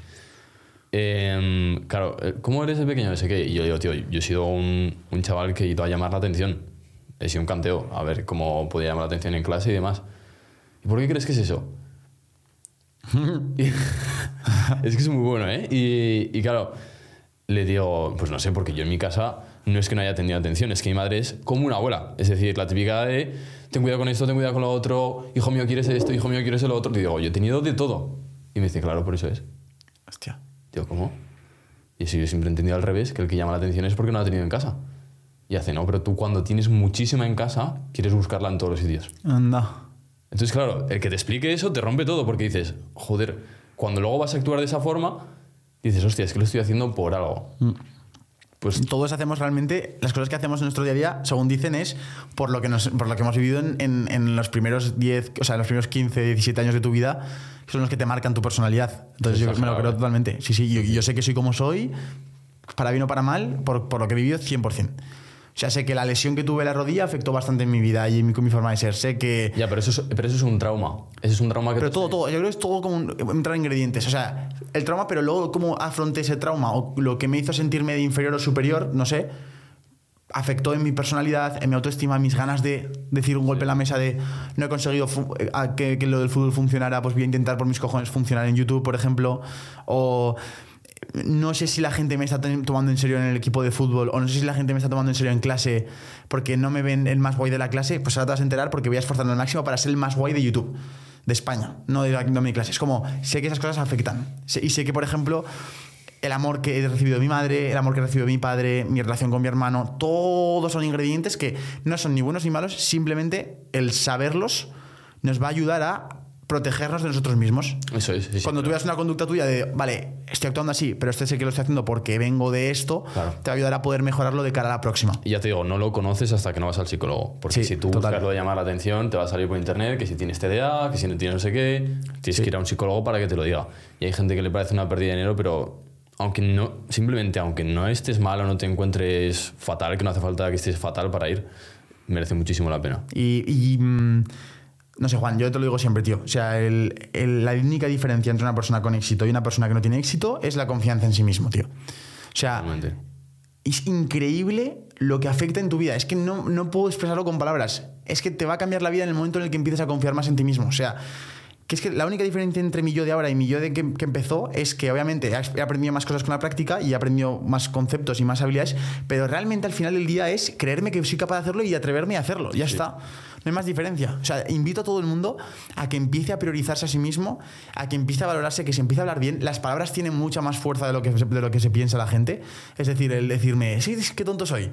No digas eso, tío. O sea, no digas qué tonto soy. Aunque lo digas desde, desde la intención de broma. Porque estás hablando de, de una forma muy mala. Es decir, estás proyectando energía con tu voz, con, tu, con tus palabras. Las palabras. Y las palabras atraviesan, tío. No sé cómo explicarlo, pero, pero es así. O sea, tú estás provocando eh, que luego actúes de una forma. Porque si te, sale ya- si te sale del subconsciente decir qué tonto soy, es que lo estás cultivando en tu jardín. Eso, esto lo acabas creyendo. Es que estás Luego- plantando una mala hierba si tú, tú solo, ¿sabes? Luego imagínate que te, te sale una oportunidad de trabajo de algo que sea, pues yo que sé, que, que sea una imagen de, imagínate, de ingeniero informático. Hostia, yo no, no, porque yo soy muy tonto. Total. ¿Por qué eres tonto? ¿Porque desde pequeño te han dicho que puedes parecer tonto? ¿O porque no te salían los exámenes en primero de primaria? Con eso hay que tener mucho cuidado. Sí, sí. Bueno, el experimento este, ¿cómo es el experimento este que metían unos superdotados y, y a unos que no eran tan listos? Y a los superdotados les decía, este examen va a ser muy difícil, no estáis preparados, no estáis preparados. Y a los otros le dijeron, este examen no es tan difícil, sí que estáis preparados, es lo que hemos hecho durante todo el año. Y los superdotados suspendieron y los que no eran superdotados eh, aprobaron. Todo por, por las creencias que se habían puesto, ¿no? Eso es. Flipas. Sí, sí, sí. Es que es una locura. El tema de creértelo en, en ti mismo, ah, porque lo van a escuchar y es lo típico que sale en los reels de motivación, sale en todos sitios. Pero yo cuando lo vi de verdad fue en, en el evento que hicimos en Murcia, el evento presencial. Total.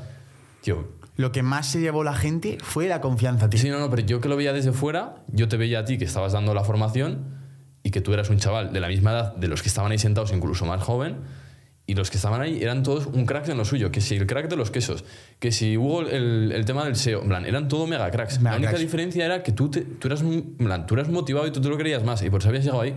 Total. Pero es que, tío, Y lo que más les fallaba a ellos, que les estaba bloqueando para crecer, era la, la confianza en uno mismo. Sí, sí, sí, totalmente. Qué cebado. Es que es, cuando es- lo, lo noté mogollón. es súper, súper importante. Eh, entonces, para aterrizarlo, pues eso, eh, os recomendaría que empecéis a pasar tiempo en soledad, en silencio, en reflexión. ¿Cómo hago esto? Yo, por ejemplo, no, a mí no me gusta tanto, o sea, no soy tan bueno concentrándome en la meditación y es algo que tengo que practicar porque mi cabeza va a 4.000 por hora. Sin embargo, pasear sin estímulos o con un podcast o lo que sea que me haga estar en mis pensamientos y en mi conversación interna me hace mejorar mi relación conmigo mismo. Entrenami- eh, hábitos como el entrenamiento, o sea, hábitos que te hacen bien, te hacen bien. En fin, o sea, leer te va a hacer bien. Y entonces, ¿por qué? Porque no solo es la lectura, es que tú estás teniendo el cerebro ocupado con algo. Sí. Estás haciendo que no estás con el móvil, estás concentrado, estás elevando tu nivel de conciencia. Es decir, estás en un momento en el que vas a estar 15, 20, media hora, minutos pasando ahí simplemente pensando en lo que estás leyendo e intentando, intentando mantener la, la concentración. Entrenar exactamente lo mismo. O sea, es una forma de, máxima fuerza, de retarte, de hacerlo. También lo recomiendo. Eh, la alimentación. O sea, yo he notado muchas veces como he comido mal y luego tengo una especie como de resaca de los alimentos. O sea, yo como eh, una cadena de comida rápida y noto que luego la digestión cuesta más, que tengo más gases, que, Sí, que sí. luego co- estoy como trato me está repitiendo. Digo, pero tío, ¿qué, qué- qué- qué me está pasando? Y sin embargo, cuando como bien, fluyo mucho mejor. Pues es que todo influye. Y, y no, tiene, no, es, no es por nada en concreto, es porque todo afecta a cómo te sientes y al cómo sentir. Y si te sientes de una forma determinada, tienes unos pensamientos que están cultivando tu vida. Están cultivando esos pensamientos por lo que te he dicho antes. Si piensas que tonto soy, vas a ser tonto, claro, si te lo estás diciendo. Pero sin embargo, si dices, "Mm, qué pena, esto, he hecho esto mal, lo puedo hacer mejor, ya estás hablando desde un punto de responsabilidad. De, vale, yo esto lo puedo mejorar.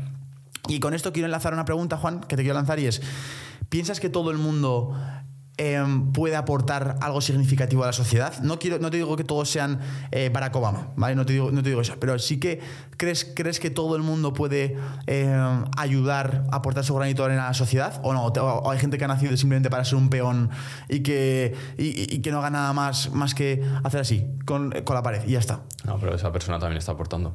Sí, pero exacto, pero ¿con ¿qué opinión tienes al respecto? Si, eh, si me estás entendiendo, ¿sabes? Es que no te estoy A, terminando. a nivel de, a nivel de propósito, ¿todos piensas que tenemos una misión en la vida? No, no, no misión millonaria o emprendedora, sino una misión, una forma de sentirnos en servicio de los demás, en ayudar, de la forma que sea. Hostia. No, no. No estoy entendiendo bien la pregunta. No sé Ya, es que es compleja. Es muy compleja, tío. Espero que la gente lo esté entendiendo en casa, pero. Te estás el- pasando el nivel de conciencia. sí. Es que es, es que es, eh, es que básicamente esto lo estoy diciendo porque yo antes de hacer este podcast de hoy, esta mañana me estaba escuchando dos, dos, dos- una charla de Mario Puig y eh, un vídeo de Brian Tracy, ¿vale? Vale. En ambos hablaba acerca del poder poten- del potencial humano y del que somos realmente más capaces de lo que pensamos. A partir de ahí, eso es lo que hemos. Entonces, claro, mi cabeza está como con todos estos conceptos más elevados y tal, eh, como mucho más reciente y a lo mejor me cuesta más aterrizar la pregunta, pero la pregunta básicamente va acerca de cómo encontrar tu propósito en la vida. Eso es muy difícil. Vale. Eso lo veo muy, muy, muy difícil. que Porque es un tema- Cuando lo encuentras, que bueno, que luego tampoco. Yo creo que es algo. Claro, ¿qué parecido es- a- es un propósito? Es etéreo, o sea, no es puedes- decir, igual también es parecido al amor, porque igual yo ahora pienso que el tema de vender, que es algo que me encanta, es mi propósito, pero igual me doy cuenta en dos años que ese no era mi propósito. Claro. Entonces, es muy difícil. Lo único que cuando encuentras algo que te motiva, que te. que yo sí que lo llamaría propósito, algo que te, que te reta todos los días, le, das, le empieza a dar sentido a la vida. Claro. Te despiertas con ganas. Entonces, Entonces, ¿hay propósito o no hay propósito?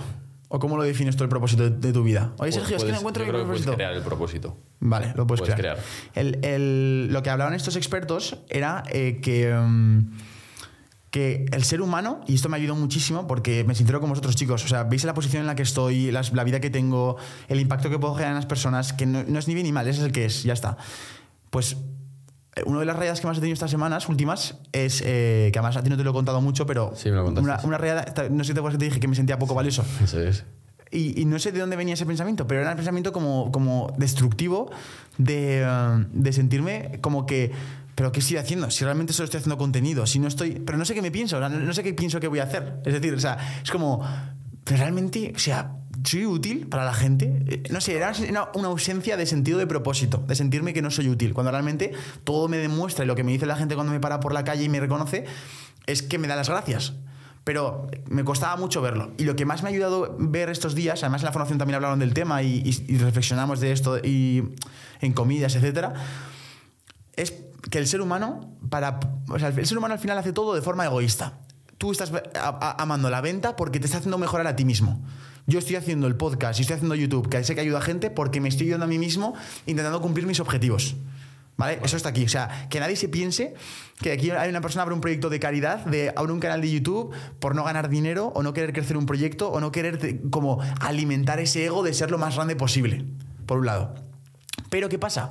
Que la, la vida está diseñada de una forma tan perfecta que para poder conseguir ser la mejor versión de ti mismo, es decir, para ser egoísta y ser tu máximo, eh, tu máximo nivel económicamente, en proyectos, en persona y tal, necesitas aportar algo equivalente a eso. Es decir, es imposible que yo sea un máximo referente en un sector, por ejemplo, si no aporto en consejos, en utilidad, en sentimiento, en, o sea, que la gente se sienta como que ha recibido cosas en la misma proporción. No sé si me estás entendiendo. Vale, sí, pero. Eh, ¿Y si monto una empresa de micrófonos? Sí. Ponme el ejemplo ahí. Vale. Porque Es que tu ejemplo es muy. Tu ejemplo se ve más sencillo porque tú todo el rato estás ayudando, ¿sabes? Vale. Pero ponme el, el ejemplo de micrófonos. Vale, pues el ejemplo de micrófonos es que por las circunstancias que has ido viviendo en tu vida, te has dado cuenta que tienes un conocimiento sobre el sector de la microfonía mejor que el del resto. Y para ti es súper sencillo, que ahí es un, consejo muy grande para que escuchan estos expertos, para poder encontrar tu pasión. Y es lo que te decían, es, fíjate en eso que se te da extremadamente bien y no te das cuenta, y te parece súper sencillo. Fíjate en eso que sin darte cuenta del todo el contenido que has consumido y de lo que has trabajado y los obstáculos que has superado, la gente te lo dice y dice, joder, tío, es que eres buenísimo en esto, cabrón, ¿cómo lo haces? ¿Sabes? Es decir, a lo mejor es- eres porque eres muy bueno en todo el tema de, de un sector como el automóvil, a lo mejor porque te gusta mucho sin darte cuenta y lo haces. Puede ser lo que sea, ¿no? Pero eso es una, un- una buena señal. Eh, entonces imagínate que esa persona, por el contexto que ha tenido, por la familia que ha tenido, su padre a lo mejor se dedicaba a algo parecido, desde, desde temprano ha ido aprendiendo esas cosas, o no, o le ha interesado mucho más, hostia, se da cuenta de que en ese sector de la microfonía ve algo claro, ve una forma de ayudar. Ve una forma de decir, tío, es que estos micrófonos, no- si no existían, tenían que existir para que nosotros podamos estar usándolos ahora.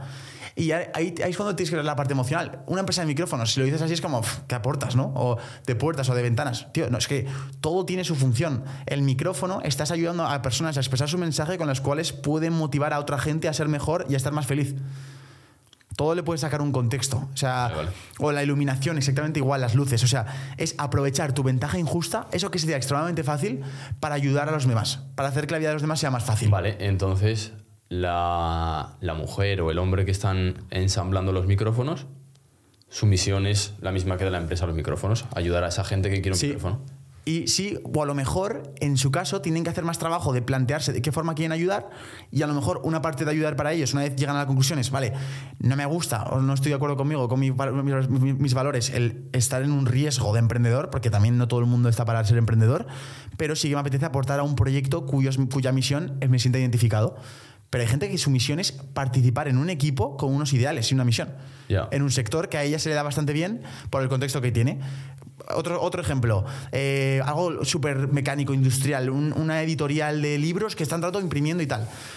Imagínate que tú, por tu ventaja de lo que sea, siempre has sido un apasionado de los libros y los ves muy importantes, pero no quieres tener el riesgo que tiene un emprendedor a la hora de jugársela. Entonces, lo que te va a tocar es coger ese sector que te gusta, ese sector que se te da más bien de lo normal porque te sale solo y te sale natural, y aportar en un equipo que tenga una misión que tú estés de acuerdo. Y tú aportas con lo que sea. Tú vas allá al equipo y tú no te vas a plantear en, oye, que tengo que limpiar los baños. Oye, tú vas a decir al líder del equipo, ¿cómo te puedo ayudar para que esto funcione? Ya, Que lo que, toca, que lo que toca es apretar un tornillo. Pues yo estoy pensando en apretar el tornillo, pero no como tal, sino que estoy contribuyendo a un colectivo más grande que tiene una misión importante. ¿Sabes? O por ejemplo, tío, o sea, lo vi ayer vi una película, una serie, esta serie nueva de The Last of Us que ha salido ahora, que están pro- pro- promocionando en HBO. Puta idea. Pues va como de una especie de, infecta- de infección, apocalipsis. Yo no me la voy a ver, pero a mi padre le gusta mucho ese tipo de series y la vi con ellos en el salón el primer episodio. Tío, pues me hacía mucha gracia porque la sociedad entraba en crisis, ese- todo se volvía negro porque había una infección y literal- literalmente se estaba comiendo el mundo la infección y estaban quedando muy poquitos humanos. Entonces pasaba como 20 años y después de 20 años, ¿sabes lo que había hecho el humano? Había hecho, por ejemplo, en la ciudad de Boston, en Estados Unidos, una pedazo de muralla que recorría toda la ciudad, es decir, se había, se había recomponido el, el ser humano, perdón, recompuesto. eh, esto. ¿Eh? Nada, da igual. Se había recompuesto la sociedad, había puesto unas murallas y el caso aquí viene lo gordo. Todos estaban intentando luchar por salvar a la, humanidad. Entonces le preguntaba, entonces los, trabajos que había en esa época era en plan, o en ese momento es, oye, ¿qué es lo que me toca trabajar ahora? Y una persona que a lo mejor en su anterior vida era carnicero o lo que sea, en esta vida le estaba tocando ser eh, profesor de niños. Otro tiene que tener la función hoy de limpiar las alcantarillas. Otro tiene que tener la función de barrer. Otro de quemar cadáveres que están teniendo para que no se acumulen y no se, y no se pudran con la infección. O sea, te da- ya cuando entras en ese punto, te da igual lo que, el trabajo que tengas que hacer porque estás contribuyendo por aportar más, una misión. Entonces, ahí está el tema. Y ya resumo con todo esto. Todos nacemos con una misión que debemos perseguir y debemos aportar al mundo. Entonces, Como- yo Pero no nacemos con ella. no nacemos, pero tenemos que pedirnos una misión. Vale, eso sí, eso lo compro más. Todos tenemos que tener una misión. Todos, la que sea. Da igual si es emprendedor, si es un trabajador, si es media jornada, jornada entera, si es una temporada de tu vida y luego ya lo dejas. O sea, el ser humano necesita tener una meta en la que se sienta que está aportando a los demás. Vale. Vale, lo único que a nivel de trabajadores es un poco difícil encontrar a alguien. Tú, por ejemplo, le preguntas a alguien que está trabajando en una compañía de coches o lo que sea, en la cadena. Y claro, ellos van a trabajar porque luego quieren comprarse lo que sea fuera y necesitan ese dinero.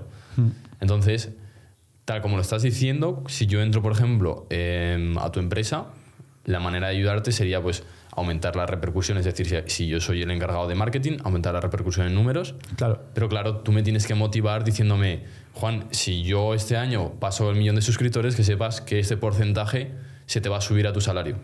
Pero eso es una motivación numérica. Pero imagínate que yo te digo, Juan, es que tienes que, tienes que conseguir el mayor número de ventas posibles porque aquí, tanto tú como yo, creemos en el producto que tenemos. Y somos conscientes de que esto va a ayudar a la gente. Entonces, tío, tiene que ser tu responsabilidad intentar conseguir el máximo de ventas posible porque lo que estás haciendo es abrirle la oportunidad a muchas más personas de poder disfrutar este producto y, por ende, transformar su vida mejor. Fíjate qué- qué cambio de verlo. Obviamente, todos tenemos, queremos ganar más dinero, todos queremos progresar económicamente, pero, tío, vivir con abundancia, que a mí tanto me gusta y tanto se lo escucha Sergio Fernández y es uno de mis referentes para mí por eso, vivir con abundancia también se basa en eso, se basa en, en hacer las cosas desde el amor de querer contribuir a un, a un proyecto, ¿sabes? De- desde querer hacer las cosas por el ayudar. Que ganar más dinero, vas a ganar más dinero, pero solo cuando tú ayudas más y cuando vas a progresar más. Y que, joder, yo al final lo que pienso es eso, que no quiero que la gente que esté viendo esto se sienta que es, que es poco, se sienta que es inferior. Todos tenemos eh, algo que aportar. Da igual lo que sea, pero tienes que pedirte una misión. Todo el mundo nace aquí y decía esto María Alonso Puig súper guay, decía, Dios no construye chatarra. Es decir, si tú has aparecido en este mundo, no es porque vas a ser una, una- una basura.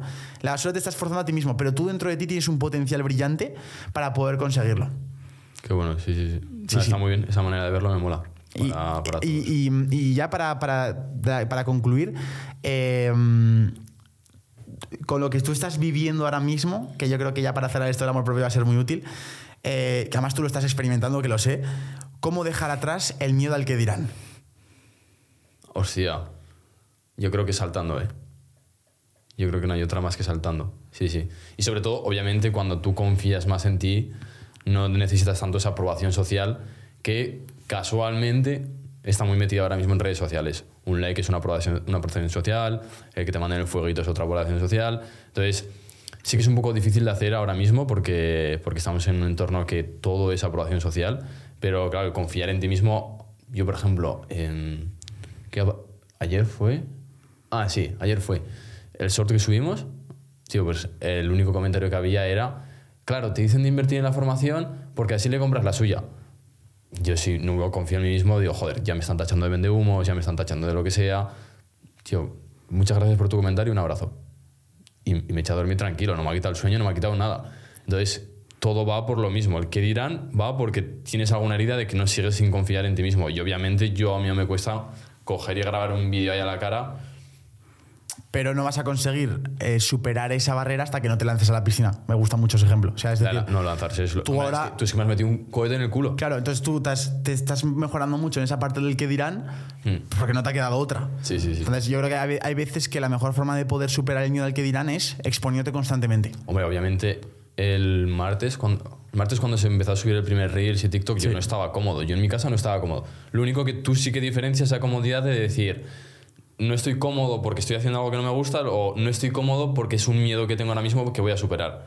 Como la primera venta, como todo. Claro. Eso, encima eso lo notas tú. Como, pues, por ejemplo, vas a grabar un vídeo que te pones muy nervioso. Dices, hostia, tengo ese miedo, pero es que lo quiero hacer ya. Sí, sí, sí, sí. Y sé que me voy a sentir muy bien después. Eso es. Sí, o sea, el miedo al que dirán, chicos. Me- yo me sincero, en la clase que tenía yo de primero o segundo de bachillerato éramos 20, porque era un, un bachillerato privado y no todo el mundo se podía permitir eso. De hecho, yo le decía a mis padres, pero no paguéis esto, que no hace falta, que yo me voy a uno público. Y luego en parte lo agradezco porque, bueno, ha sido todo como tenía que salir y ya está. Bien, éramos 20 personas. Al ser menos, eh, sentía que lo que podían opinar, la opinión era más fuerte. Es decir, no podía pasar tanto desapercibido yo. Y yo estaba con mi ambición desde cuarto de la ESO de quiero crecer en YouTube. Y tío, para mí la opinión de esas 20 personas era todo lo que tenía en mi ego, en mi, en mi situación social, en mi estatus. Qué vergüenza el que va a opinar el profesor de historia que siempre se mete conmigo cuando se entere de que hago un canal de YouTube en el que me intento crear a alguien que no soy. Madre mía, eso es todo lo que me decía mi cabeza. Y al final, lo que me ayudó mucho es, o sea, seamos sinceros, ¿cuál es la probabilidad de que a esta gente, a los 20 en total, Les les vea la cara dentro de 10 años? 10 años que no es tanto. Aunque parezca una barbaridad en la sociedad en la que vivimos, no es tanto. Nula. De hecho, te puedo decir que tres años después, cuatro años después, solo me llevo con una persona o dos, ya no me- ni tengo conversación. Imagínate que a ese Sergio del pasado, que por cierto es, es tu yo de ahora, que no se atreve a, a salir la zona de confort, que no se atreve a exponerse, imagínate que me hubiera importado lo suficiente la opinión de los demás como para no atreverme a hacerlo. El arrepentimiento que estaría agarrando a mi mochila, ¿sabes? Aunque bueno, no tendría tanto arrepentimiento porque no sabría la otra vida que podría haber tenido. Sí, totalmente. Claro, pero fíjate qué camino he elegido. Entonces, conclusión.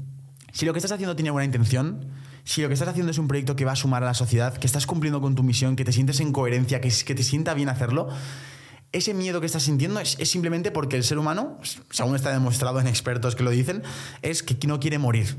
Y una forma de que tiene de morir es estando solo, sin una tribu.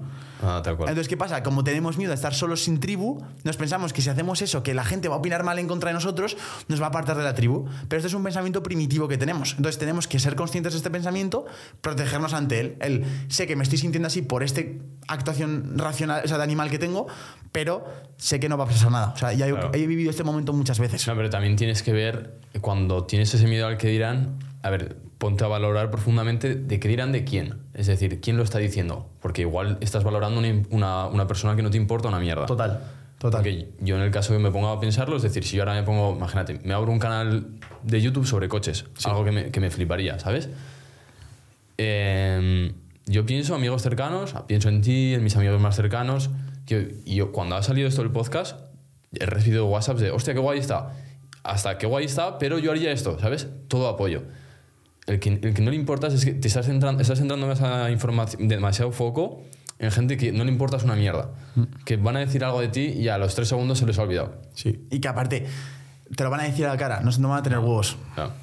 Esa es otra. Te estás preocupando de lo que estoy diciendo, que esto lo decía Gariby, decía, te estás preocupando de lo que dice Calabaza73437, que es su cuenta de, Insta- de, de YouTube. Pues en plan, ¿qué cojones, sabes? Ya.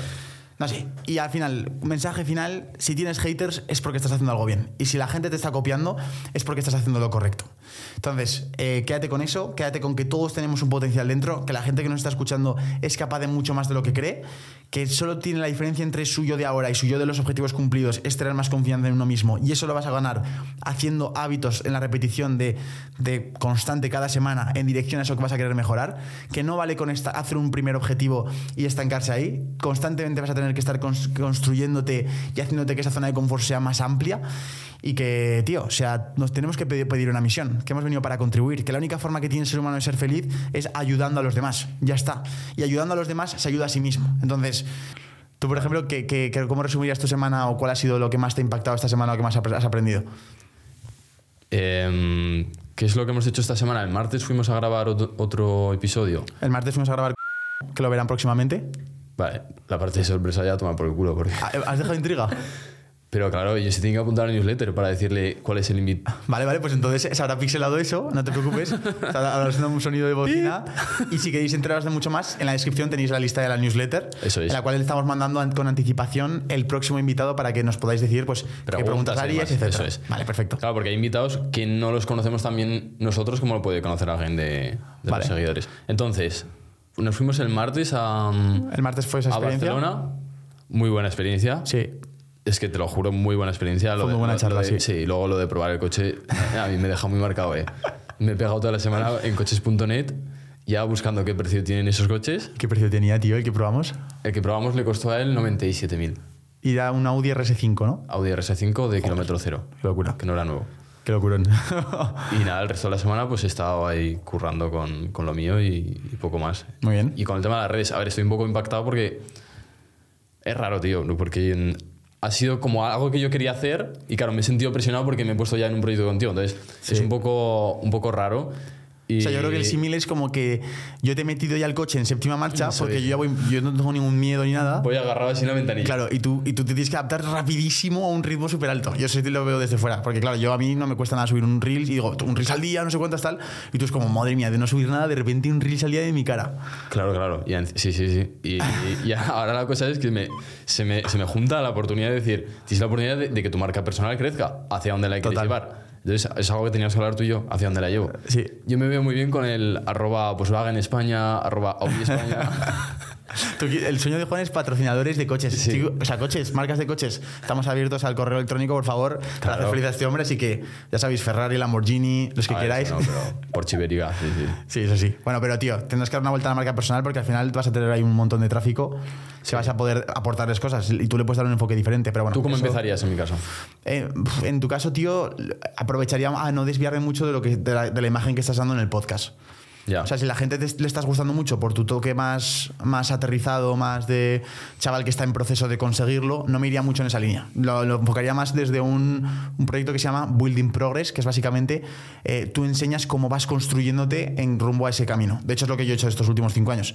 ¿Sabes? Ahora, me- como me han visto construirme, ahora estoy en un punto en el que puedo ser una autoridad, pero durante estos años no, te- no era nada. Entonces estaba como enseñando mi ambición a conseguir cosas. Desde mi toque, mi, mi energía, mi- mis puntos de vista. Entonces yo creo que deberías hacerlo en base a eso. Vale, y la, la fuente primera de, de tráfico utilizarías el podcast y ya está, ¿no? Hombre, claro, eso te va a ser un podcast, pero tú luego tienes que ofrecer contenido tuyo. Es decir, piensa tú el formato, piensa cómo, piensa tal. Sí que es verdad que al final el vídeo hablado es lo que la gente más te va a querer ver. Te va a querer ver tu cara hablando, porque eso es lo que hay. La gente te está acostumbrada a ver así.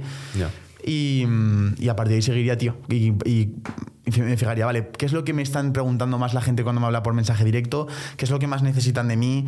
¿Qué es lo que más puedo aportar? ¿En qué me ven más útil? Y darle caña a eso. O sea, me filtraría en base a lo que la gente ya me está pidiendo y se lo daría. En La oportunidad que hay en el mercado. Claro, es que lo más exagerado de lo tuyo es eh, no solo que tienes muchos seguidores, que bueno, comparado con otras personas tampoco tienes tantos seguidores, No, no, tienes que va, que va. 70.000 en Instagram, Pero la cosa es la fidelización de, de los seguidores. Porque claro, yo ahora tengo la cuenta de, de Tengo un Plan, tío, y el primer día, pero si entraron 100 personas, la historia las vieron 170 y luego hablaron, creo que 15 personas ya nos estaban hablando y dando enhorabuena. Digo, tío, Claro. este, este tiene Julia.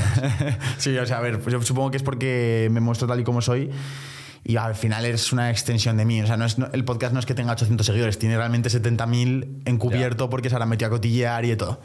Pero bueno, yo, Juan, esta semana he tenido una formación grande, ¿eh? que os lo veis en el podcast. Ha sido una experiencia locura, una locura. ¿eh? Vas a decir el nombre y todo, ¿no? No, no, o sea, yo la formación que hice eh, fue una formación que fui no tanto por el contenido, sino por ver cómo hacían una formación de ese tamaño. Porque al final yo estoy en el sector también de, de ayudar a la gente, de formar, y ver una formación, un evento de 2.200 personas que fui, 2.200 en, en España, en Madrid. Wow.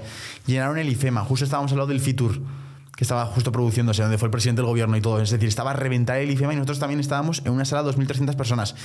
Y fue, o sea, yo lo que le decía a Juan, me ha venido muy bien, sobre todo por ver cómo es hacer un evento de 2.200 personas y verlo realidad. O sea, ver un océano de cabezas, ver Vale. tanta gente ahí haciendo el evento. Y con la energía de esos eventos. Una locura, Porque una yo locura. una vez fui a ese evento, tío, y de primera es un poco rarete, ¿verdad? Bueno, sí, es, es como un ambiente distinto, es un poco americano, te hacen saltar, te hacen interactuar con el de al lado que no lo conoces luego, de nada. Luego la energía que desprendes está muy guay. Sí, sí, no me- sí, total. yo lo vi con 200 personas, no me quiero imaginar con 2000. O sea, yo me quedé impactado. Y de hecho me ayudó porque me, me hizo clic y me rompió esa barrera mental de, vale, esto se puede hacer. En España se puede hacer esto. Y encima eran gente pues, que había pagado desde 50 hasta 300 euros por ir. O sea, que son gente que, que- que se, que se compromete a su, a su aprendizaje y me, me, me ayudaba- me alegraba mucho el ver que la gente invertía en su formación, invertía en, en el aprendizaje. Y eso, fue una experiencia. Estuve tres días, estuve allí en, en Madrid con mi amigo Ala y mi amiga Jessica. Estuvimos ahí haciendo, eh, cogiendo un montón de notas. También vino Coopers, vino mucha gente. Qué guay con Coopers. O Coopers eh, lo hizo espectacular. Sí. Se llevó a toda, la, a toda la grada. Y de hecho, si queréis, si queréis que os dé un consejo respecto a lo que yo vi como orador, eh, que me tomé muchas notas, era los mejores momentos en los que transmitían un mensaje es contando historias. Y yo eso me lo apunté. O sea, todo, todo. Los, por ejemplo, quiero hacer un consejo acerca de la mejor forma de emprender en 2023. Va a ser mucho más efectivo si te pongo un ejemplo real de una persona que lo está haciendo bien y te digo nombre y apellidos, la marca, el problema que tiene, la necesidad, el obstáculo que supera. La gente está y, o sea, y te tienes retenida. Entonces, lo que voy a intentar hacer, pues al podcast, a mis formaciones, a mis eventos, a las charlas que dé, es prepararme muchísimas historias de mi vida reales que, con las que pueda conectar la gente. Y eso es lo que más he visto que, que funciona. Bueno, por ejemplo, en Power Explosive lo hace siempre y, y- Sí. y es verdad, te comes un vídeo de él y, o que le hiciste su entrevista. Cuando lo- hice la lo- entrevista, no para de contar Claro, obstáculos que es, superado. Para Claro. que tú te quedes con la atención todo el rato. Exactamente. Entonces, eso me, me la, me la apunto, tío. Y, y bueno, el evento fue muy guay. Eh, justo venía de empalmar el viaje de, de Barcelona y ya pues volví a, a Zaragoza. Pero bueno. Al, al Honest Green. Sí, sí, estoy, tengo un problema con Lawrence Greens, me encanta. No, estás, no está patrocinado esto. eh, me parece una empresa que lo hace espectacular. Y yo iba intentando convencer al chef dueño, que lo hablamos por Instagram, pero no sabéis cuánto para traerlo al podcast, pero no consigo convencerle. eh, así que bueno, a ver si consigo con el objetivo. El objetivo, uno de los objetivos de este año va a ser intentar entrevistar al, al- al jefe de Greens. Así que lo veremos. Pero muy, muy buen sitio. ¿Tú, Juan, qué, qué quieres ir lanzar antes de irnos? Nada, que menuda motivada nos hemos pegado ¿eh? en todo el podcast. Motivada. Me arranco la camiseta. Sí, motivada, buena. ¿Y cuándo nos ven? El siguiente lunes. Siguiente lunes a las 12 de la mañana. ¿Lo el lunes está funcionando, tú crees? Sí, ya verás. Cuando llevemos 100 episodios y la gente tenga ya el hábito de que esté esperando todos los lunes para vernos, va a ser inevitable. Pero bueno, nos podéis seguir también en Instagram, en YouTube, en todos lados. Este podcast tengo un plan eh, que es un- nuestro bebé de este año que pensamos que puede conseguir grandes cosas y pensamos que sobre todo podemos hablar con gente que, con la que soñábamos hablar y lo, va- lo van a ver. Que por cierto, al primer episodio que hablábamos que nuestro objetivo era que invitados eh, de objetivo, he estado reflexionando y tengo nuevos. ¿Cuál? Rafa Nadal es uno de mis objetivos. Bueno. El mejor deportista. Si conseguimos tener a Rafa Nadal en este podcast, para mí es objetivo cumplido. Ha conseguido la opinión del mejor deportista español. Que abro debate es Mar Márquez. O sea, tú quieres a Marc Márquez y yo quiero a Rafa Nadal. Porque, tío, o sea, cuando Rafa Nadal es la definición de una persona que quiero que traigamos en este podcast. Gente que ha hecho cosas gigantes y que sobre todo ha tenido que trabajar su mentalidad para tener una mentalidad de hierro, de éxito. Entonces, bueno, eh, lo lanzo ahí, lo manifiesto a la vida para que me lo traiga, por favor. Eh, y a ver si lo, si lo conseguimos. Chicos, os quiero mucho a todos. Nos vemos en el próximo episodio. Juan, muchas gracias, tío, por estar... Eh, ¿Cómo saludamos? Nada más la mano. Ya nos inventamos uno a lo brasileño. Nos damos el puño y luego nos damos un abrazo. Eh, gracias por estar aquí, tío. Y Igualmente. Nos vemos en la próxima. Un beso.